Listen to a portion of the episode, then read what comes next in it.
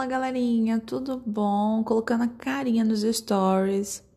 Ok, vocês já entenderam que quando eu começo assim é porque eu não tenho uma introdução ainda formada para o podcast e eu queria ter uma frase legal, mas isso ainda não aconteceu. E para não deixar o podcast parado até ter uma frase, a gente vai começar do jeito mais tradicional possível. Bem-vindos ao Canto da Sereia, o meu podcast.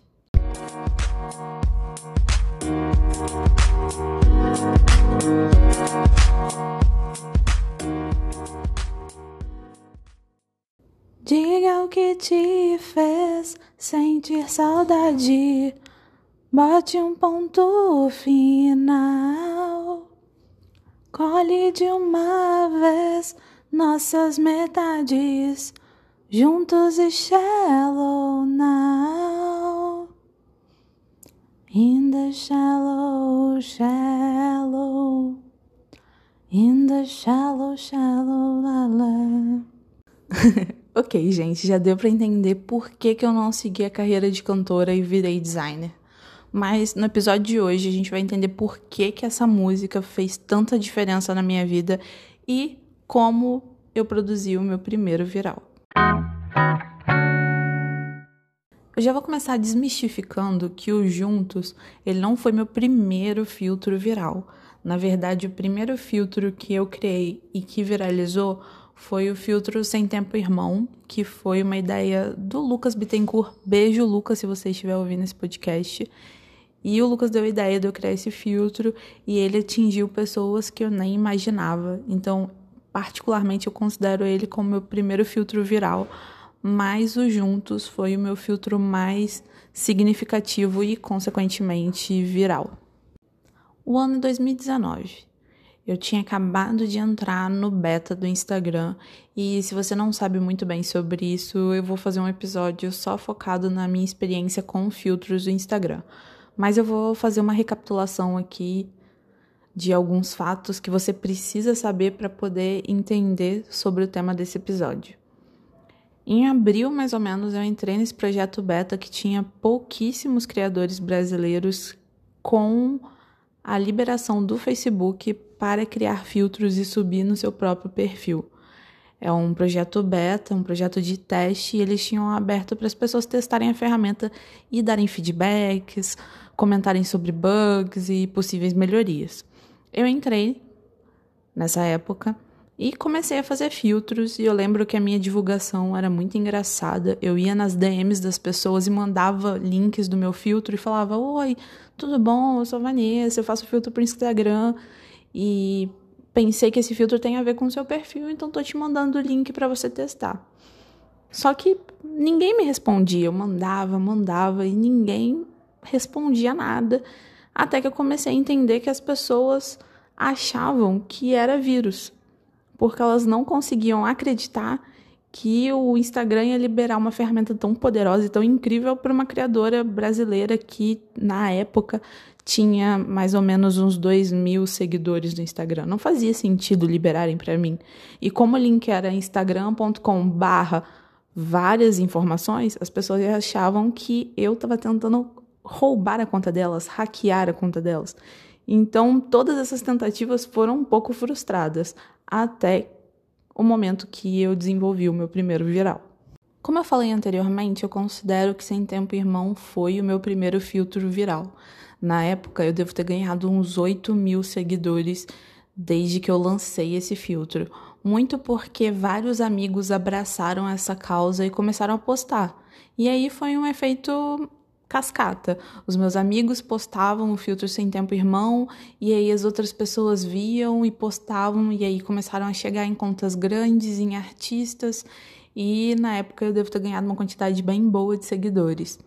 Daí eu peguei e abri um box de perguntas no meu Instagram para essas pessoas novas perguntando que filtro você gostaria que estivesse no meu perfil. Quando eu abri esse box de perguntas, as pessoas começaram a mandar vários temas da atualidade. E eu sinto que eu consegui me conectar muito com a audiência brasileira, porque diferente dos outros criadores que estavam fazendo filtros é, de asa, de anjo, de 3D, com vários outros elementos, eu estava usando a cultura brasileira como base para os meus filtros. Eu estava usando frases em português. E isso fazia com que as pessoas se identificassem. Então, elas iam para o meu perfil e falavam: Ah, eu quero um filtro com a frase. Eles vinham para o meu perfil pedindo filtros com várias frases de memes brasileiros. Isso porque os memes brasileiros, diferentes de memes de outros lugares, são focados nas palavras e no contexto que essas palavras estão numa frase, numa num contexto de vídeo. Então, muitos memes brasileiros são focados em palavras diferentes de memes americanos, às vezes que são de imagens e de vídeos. Isso fazia com que as pessoas se identificassem naturalmente. Daí veio uma sugestão faz da música Juntos e Shallow Now, que é a versão em português da Paula Fernandes e do Luan Santana, para a música da Lady Gaga, famosa pelo filme Nasce uma Estrela e que estava em alta no momento. E não foi só uma pessoa pedindo, foi uma enxurrada de mensagens pedindo faz o filtro de Juntos e Shallow Now. E no momento eu falei, cara, eu acho que isso pode render uma parada legal. Só que estava próximo o lançamento da música.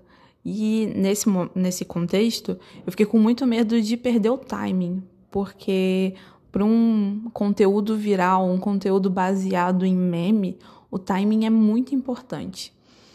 Daí eu lembro que era uma sexta-feira, quando eu sentei do lado do Gui, do meu namorado, e eu falei, cara, eu vou fazer o filtro de Juntos e Shallow Now. E para mim, a maior complexidade era pensar no conceito do filtro, como ele ia parecer esteticamente. Isso às vezes levava horas, dias, semanas, demorava muito mais do que a execução do filtro em si. E eu lembro que nos primeiros testes eu não tinha gostado de como ele estava ficando. A música era sertaneja, então eu tinha pensado em usar talvez um chapéu de cowboy na pessoa. Enfim, eu tinha pensado em muitas e muitas alternativas para como seria a estética desse filtro. Até que eu pensei que ele precisava ser um filtro amigável, que ele não precisava ter 100% conexão com a música original, porque o importante não era a música original ou a música da Paula Fernandes, o importante era o meme em si, e de que ele era divertido, e que ele significava que as pessoas estavam mais que juntas então eu abracei esse conceito e usei o arco-íris em cima da cabeça com a letrinha vazada. É bem simples a concepção. No sábado, ou seja, um dia após eu começar a fazer o filtro e enviar para aprovação e tudo mais, no processo que o Instagram tinha na época, eles aprovavam o filtro com uma certa rapidez, só que você não tinha muito claro quanto tempo ia demorar para esse filtro ser aprovado. E no sábado eu descobri que a Paula Fernandes ia divulgar a música no Fantástico à noite, ou seja, no domingo à noite. Se você prestar atenção nessa timeline, a gente tem o filtro sendo enviado na sexta, sem saber o dia que ele ia aparecer ativo. Isso se aprovassem, o filtro poderia ser reprovado nesse processo. E sábado, na TV, eu descubro que ela ia lançar a música no domingo à noite no Fantástico. Nesse sábado, eu pensei, acho que vou excluir esse filtro. Porque eu fiquei com muito medo do filtro sair muito tempo depois e outras pessoas lançarem e parecer que eu peguei a onda de alguém, ou então ele sair num timing errado e parecer que eu estava fazendo chacota da artista. Eu fiquei com muito medo nesse momento e eu pensei e abri o hub para excluir esse filtro. Só que também divagando sobre isso, eu falei, cara, se o filtro não for aprovado entre segunda e terça-feira, segunda ia ser o dia que ia ter o burburinho da música, porque ela teria saído, as pessoas estariam comentando na internet, e terça ainda daria para surfar na onda dos comentários. Então eu falei, cara, se o filtro for aprovado entre segunda e terça, tá tranquilo. Se ele não for, eu desativo. E foi meu proceder. Vi o Fantástico no dia, fiquei super animada, falei, cara, nossa, tomara que a Paula Fernandes veja e fique feliz com a homenagem, que sei lá, isso ajude no projeto, sei lá. Eu fiquei muito otimista nesse momento. Até que, por uma mágica divina do Instagram, obrigada, querido, que aprovou o filtro, o filtro apareceu ativo na segunda, na parte da tarde. E eu não sei como ele conseguiu atingir tanta gente. Na verdade, eu sei e eu vou explicar logo em seguida. ok, talvez a timeline não faça muito sentido, mas eu não vou falar as datas específicas porque eu não lembro. Mas eu lancei o filtro Aí ele começou a atingir algumas pessoas, várias pessoas usando o filtro, colocando a música, ouvindo em algum player, ou usando o sticker do Instagram. E as pessoas começaram a usar e isso fez de novo o efeito cascata. E nesse efeito cascata, meus amigos começaram a me encaminhar nas DMs artistas que estavam usando o meu filtro, porque eu não consigo acompanhar se a pessoa não me marca. E nessa chuva de stories e levas e por aí vai, eu não conseguia ver todo mundo que usava meu filtro. Então, meus amigos que seguiam artistas começaram a me encaminhar, tipo, olha, Vanessa, fulana usou seu filtro, fulano usou seu filtro. Até que alguém me encaminhou, Vanessa, Paula Fernandes usou seu filtro. Eu confesso que eu fiquei uns 20 minutos olhando para o Instagram e pensando se eu abria ou não aquele story. Porque uma parte de mim queria acreditar que a Paula tinha nossa, Paula, que íntima. uma parte de mim queria acreditar que a Paula Fernandes tinha gostado do filtro que tinha entendido como uma homenagem, que era um conteúdo divertido, mas que não era ofensivo. Só que outra parte tinha o cagaço dela odiar e estar me xingando nos stories e simplesmente eu morrer, perder minha conta, perder tudo que eu tinha. Então foi foram os maiores 20 minutos da minha vida. Até que eu abri os stories e ela foi incrível. Ela super entendeu como homenagem, ficou muito feliz.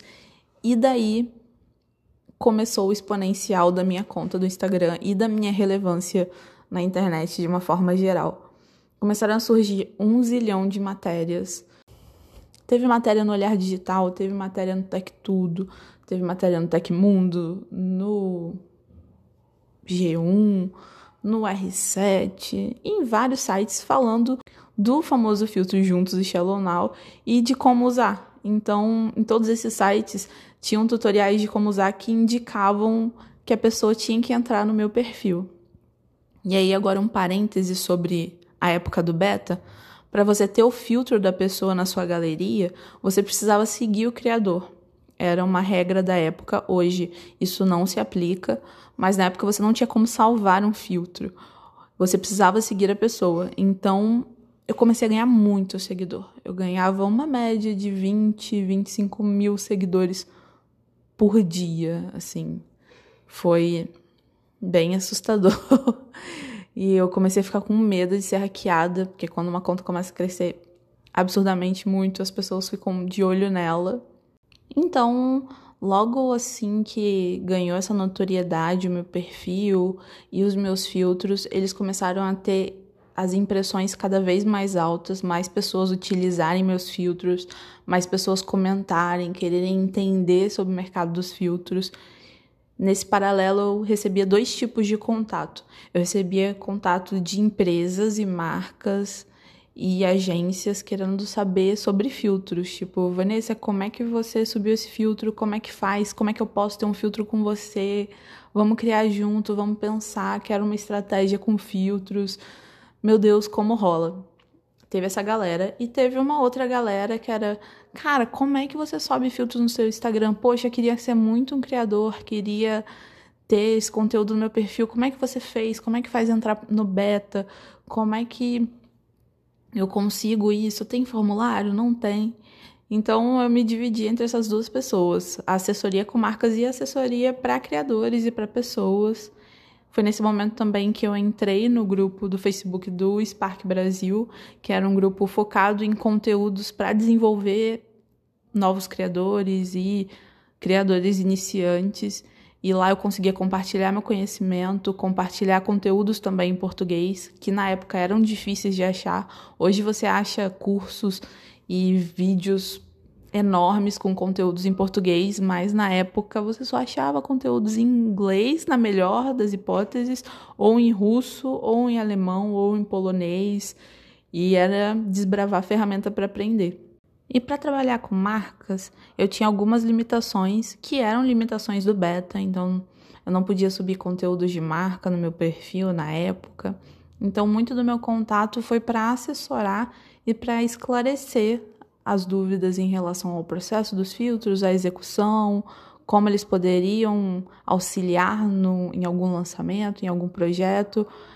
Por conta do Juntos e Shallow Now ser um filtro de meme focado em música, o setor da música, artistas de músicas, artistas de música foram os que mais me procuraram nessa época.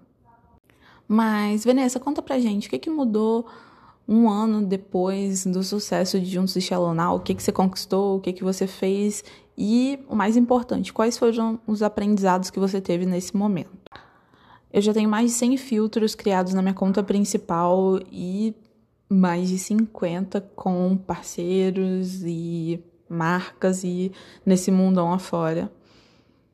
O Juntos tá no meu top 5, talvez no meu top 3 filtros mais utilizados na plataforma em números de impressões e também em número de capturas. Por conta desse sucesso e do alcance do meu perfil, eu fui chamada para falar em eventos como UPix, como o Facebook IDH, para falar em palestras, para assessorar equipes em relação a filtros e design. Eu componho o Facebook Developer Circle Rio de Janeiro como lead e é um grupo focado em Spark. Além do Spark Brasil, eu continuo lá trabalhando e ajudando a galera a desenvolver conteúdos de Spark. Então, tem acontecido muita coisa, na verdade. Mas vamos à parte que vocês devem estar ansiosos esperando. Vanessa, como eu faço um viral? Quais os aprendizados que você tem para compartilhar com a gente? Eu aprendi muito, muito, muito com esse projeto e ele me ajuda a pautar e a estruturar uma metodologia para todos os outros projetos que eu venho construindo com filtros. A primeira dica que eu dou são os testes. Eu testo todos os filtros, nenhum filtro meu é uma ideia 100% fechada que eu acho infalível. Na verdade, todos os meus filtros são experiências que eu proponho para as pessoas e eu entendo se dão certo ou não. Acho que isso já invalida o fato de ter uma fórmula fechada para um viral. Não existe uma fórmula fechada para um viral. E quanto mais você testa, maior a probabilidade de você ter um viral, porque você sempre tem novos aprendizados. Uma coisa legal para criar um viral, para criar um conteúdo que atinge as pessoas, é entender as pessoas eu sempre tento trazer o meu público para perto de mim durante as criações. Então eu abro enquetes para a pessoa dizer se ela gosta mais disso ou mais daquilo. As pessoas opinam na cor do meu feed, elas opinam em conteúdos de filtro. Eu peço, poxa, me manda uma frase legal que você acha interessante. E aí eu começo a entender a frequência que aquela frase aparece para poder criar um conteúdo. E isso tem feito com que meus filtros atinjam mais pessoas também. Acho que vale destacar que o momento é muito importante. Eu não posso deixar de colocar que naquela época a gente tinha menos criadores, menos conteúdos em português e um fluxo muito menor de filtros. Isso colaborou para que o meu conteúdo tivesse destaque na, na plataforma. Hoje a gente vê milhões de criadores de filtros, cada um com seu estilo, cada um com seu conteúdo cada um focado em uma estratégia diferente. Então, acaba sendo mais difícil você criar um conteúdo viral, mas acaba sendo também mais desafiador para você criar isso. E quando você cria, ele tem alcances muito maiores do que o que eu tive ano passado, por exemplo. Porque, como a ferramenta era nova, o filtro era uma coisa nova, as pessoas ainda não estavam habituadas a usar. E hoje qualquer pessoa que está no Instagram, ela entende como funciona um filtro. Ela entende que às vezes você precisa tocar na tela, às vezes você precisa abrir a boca, mexer a cabeça. Então é muito mais fácil que ela interaja com o seu filtro e use o seu filtro. Ela já entende como funciona a dinâmica. Então, da mesma forma que tem a dificuldade de ter muita gente fazendo, tem a facilidade das pessoas estarem usando mais. Outra coisa que eu aprendi foi que se especializar é preciso. E aí eu não digo que você precisa ser especialista em uma coisa muito específica, mas quanto mais especialista você for, é mais fácil que as pessoas identifiquem isso em você. E eu vou explicar de um jeito mais simples. Eu comecei a fazer filtros de meme e eu comecei a entender que as pessoas gostavam disso e eu comecei a fazer mais. E eu assumi a alcunha. Se você olhar no meu Instagram, você vai ver que tá escrito lá, a garota que faz filtros de meme BR. E por um grande tempo, eu me especializei em produzir conteúdos de filtros de meme. Então, quando as pessoas iam no meu perfil, elas viam tantos conteúdos de filtros de meme que elas pensavam: pô, vou continuar seguindo essa menina, porque ela produz isso e eu sempre vou encontrar esse conteúdo que eu gosto. Então, era mais fácil de fidelizar as pessoas no meu perfil. E isso segue para N padrões. Exemplo, quem gosta de filtro de make se você produz vários filtros de maquiagem e se especializa nisso para ficar bom, você fideliza pessoas que gostam de filtros de make, assim como filtros de look, né, de mudança de cor. Quanto mais filtros você faz, mais você aprende, melhor você se torna nisso e fideliza seus seguidores que gostam desse tipo de conteúdo. Então, diferente de outras pessoas que tentam fazer qualquer tipo de filtro para poder criar um viral. Então, ah, agora tá todo mundo afim de filtro com 3D, então vou fazer filtro de 3D. Agora tá todo mundo afim de filtro de asa, eu vou fazer um filtro de asa. Agora tá todo mundo afim de filtro de frase, eu vou fazer filtro de frase. É uma alternativa, é um tipo de abordagem, mas eu sou defensora de especializações. Existem públicos para todos os tipos de filtro e você precisa encontrar o que tem mais afinidade com você. Até porque quanto mais você cria um estilo de filtro, melhor você fica nele e você vira referência dentro do assunto quando você se torna um especialista. Nesse sentido de filtros, claro. Outro aprendizado que eu tive também foi analisar o momento. Diferente do, da dica anterior que eu falei sobre especialização, muitas vezes o momento ele não vai colaborar com a sua especialização. Por exemplo, eu vou falar de um outro viral que aconteceu, que foi o Sasha Dog, o filtro do cachorro, do vira-lata caramelo. Toda a comunicação da internet estava voltada para falar sobre o vira-lata caramelo. Nossa, eu até me enrolei para falar isso. Toda a comunicação da internet estava voltada para isso. Estavam falando sobre a nota que deveria ter o vira-lata caramelo. Tinha quiz no BuzzFeed, tinha tweet, tinha vídeo. Todo mundo estava falando muito sobre vira-lata caramelo. E aí, quando surgiu o filtro, o filtro foi de encontro a uma comunicação que já estava acontecendo em outras redes. Então era muito mais fácil que as pessoas assimilassem, além de ser um filtro com bom acabamento e que foi associado a uma pegadinha. Então ele não era um filtro por si só, era o filtro da pegadinha que você dizia para algum familiar que tinha adotado um cachorro. O fato de ter outra ação associada ao filtro fazia com que as pessoas usassem mais e quisessem participar dessa, dessa comunidade, dessa prank de enganar as pessoas. Então, isso estava muito conectado no momento. Talvez se esse filtro surgisse antes, não teria o alcance que ele teve naquele momento. Óbvio que é um filtro que tem um acabamento legal, foi um dos primeiros filtros com 3D de animais com uma textura super realista, então isso fazia com que as pessoas se conectassem. Existem vários fatores que acabam explicando, e esses fatores, na sua maioria, são fatores comportamentais. Então a gente precisa entender como a sociedade está, como as pessoas estão falando e pensar nessas estruturas traduzidas para filtro.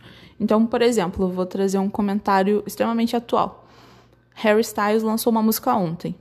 Se sair um filtro hoje com algum elemento do clipe do Harry Styles, seja aquele cordãozinho escrito Golden, é, simulando alguma cena do clipe, é muito provável que os fãs engajem e que ele tenha um alcance grande. Não vou dizer que ele vai virar um mega viral, isso vai depender muito do filtro e outros fatores, mas por ser um assunto que está em alta, muito provavelmente ele vai hypar.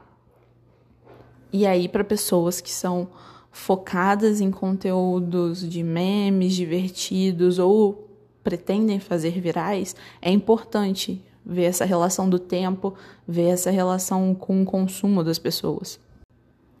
Ok, agora eu vou falar uma coisa que talvez seja um pouco polêmica, mas eu espero que vocês interpretem bem esse comentário. Muitas vezes as pessoas optam por conteúdos virais para crescerem as contas do Instagram, ganharem seguidores, ter um conteúdo viral para poder usar no portfólio. E isso faz com que elas usem conteúdos que estão em alta, temas da música, do cinema, do entretenimento, e criem esses conteúdos pautados nessa programação que as pessoas estão falando mesmo no, no momento.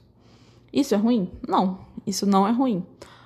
A grande questão nesse, nesse cenário é que você acaba tendo uma grande competitividade de filtros, porque assim como você, as outras pessoas estão no Instagram, estão no Twitter, estão no Facebook, estão no TikTok, estão lendo jornais, então elas sabem do que está acontecendo tanto quanto você.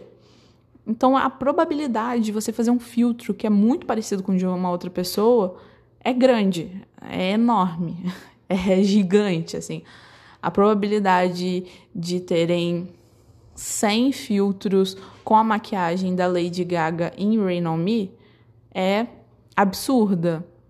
A quantidade de pessoas que fizeram filtro com a nota de 200 reais é grande. Então, quando a gente pega assuntos que são muito atuais, a chance de ficar muito parecido e ter um outro filtro e a pessoa falar, poxa, você copiou meu conteúdo, é grande, porque vocês acabam tendo as mesmas referências e estarem baseados nos mesmos recursos. Então, uma dica que eu dou é peguem outras fontes de referência, tentem buscar lugares e conteúdos que sejam fora do comum, porque isso ajuda a agregar na carga de conhecimento que você tem e no que você dedica para o filtro.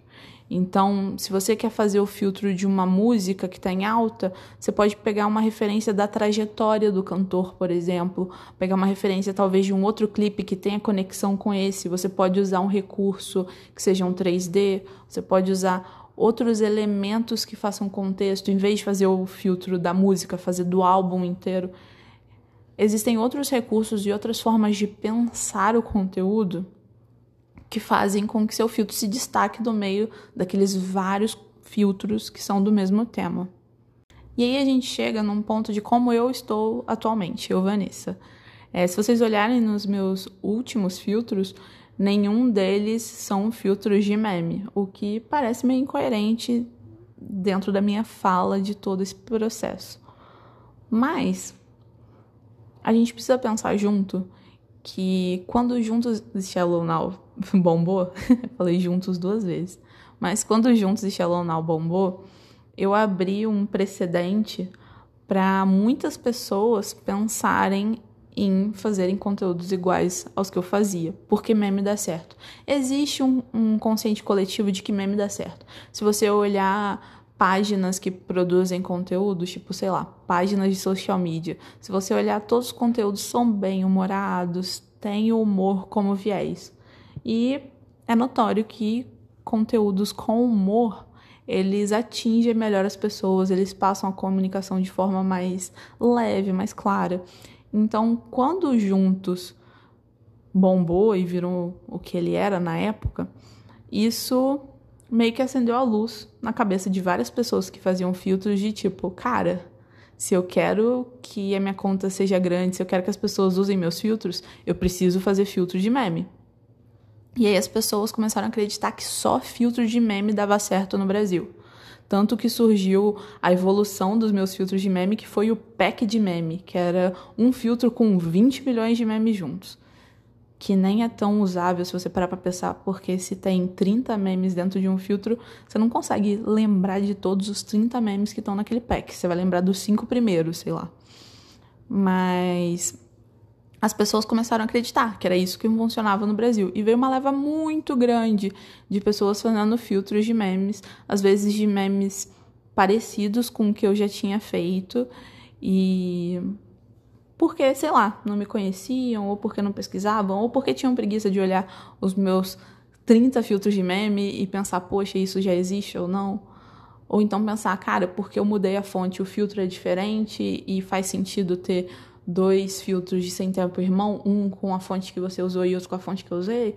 Então, começaram a ocorrer essas coisas e eu comecei a entender que não havia mais espaço para criações de filtros de meme naquele estágio, que foi mais ou menos uns dois, três meses depois de Juntos e Shallow Now ali, que foi quando eu ativamente decidi começar a olhar para outros cenários e, ter, e, me permitir testar outros tipos de filtro para o meu perfil. É, o beta ele terminou entre agosto e setembro de 2019 e aí quando o beta terminou abriu para todo mundo, então todo mundo podia criar. E aí eu sabia que nesse momento em que todo mundo podia criar, a gente teria um boom de filtros de meme, assim, era era um fato. A gente ia ter um boom de filtros de meme naquela época e eu não queria ficar à mercê disso e comprometer meu conteúdo. Então, diferente das outras pessoas que, quando estava chegando o fim do beta, começavam a lançar vários filtros para conseguir o máximo de seguidores possível naquele espaço de tempo, eu fiz o inverso. Na verdade, eu comecei a lançar menos filtros para acostumar meu público de que a frequência não seria tão grande. Então, na época do auge, eu lançava dois filtros por semana. E aí eu comecei a um filtro por semana, um filtro a cada 15 dias, um filtro por mês.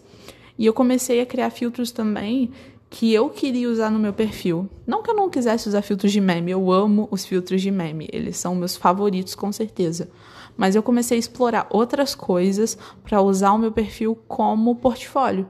Então eu queria que as marcas entrassem olhassem meu perfil e falassem: pô, ela tem filtro de quiz, ela tem filtro de loot, ela tem filtro de meme, ela tem filtro de maquiagem. Eu comecei a olhar de forma mais profissional para o meu perfil e criar outras coisas e me permitir e entender que talvez esses conteúdos não virassem virais e me sentir satisfeita com a minha produção como criadora, como designer.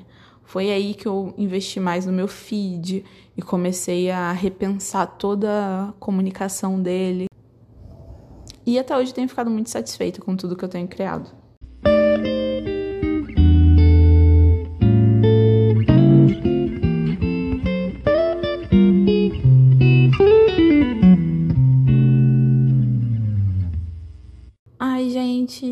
Isso. Eu fico muito mal quando a gente chega no final do episódio eu já quero ter um outro episódio para poder estar tá falando com vocês, trocando ideia e compartilhando dessas coisas que eu sei.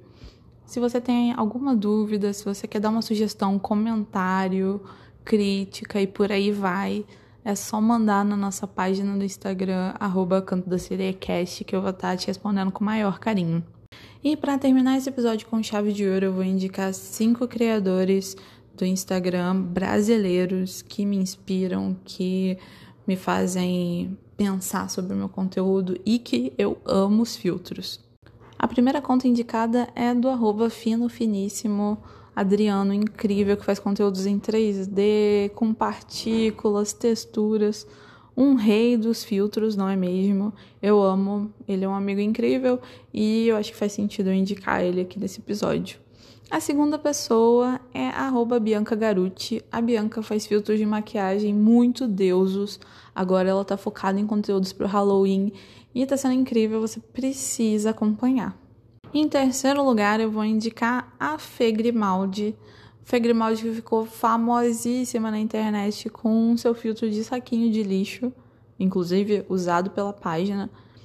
E a Fê tem vários conteúdos de filtros extremamente divertidos, eu amo e recomendo demais, gente.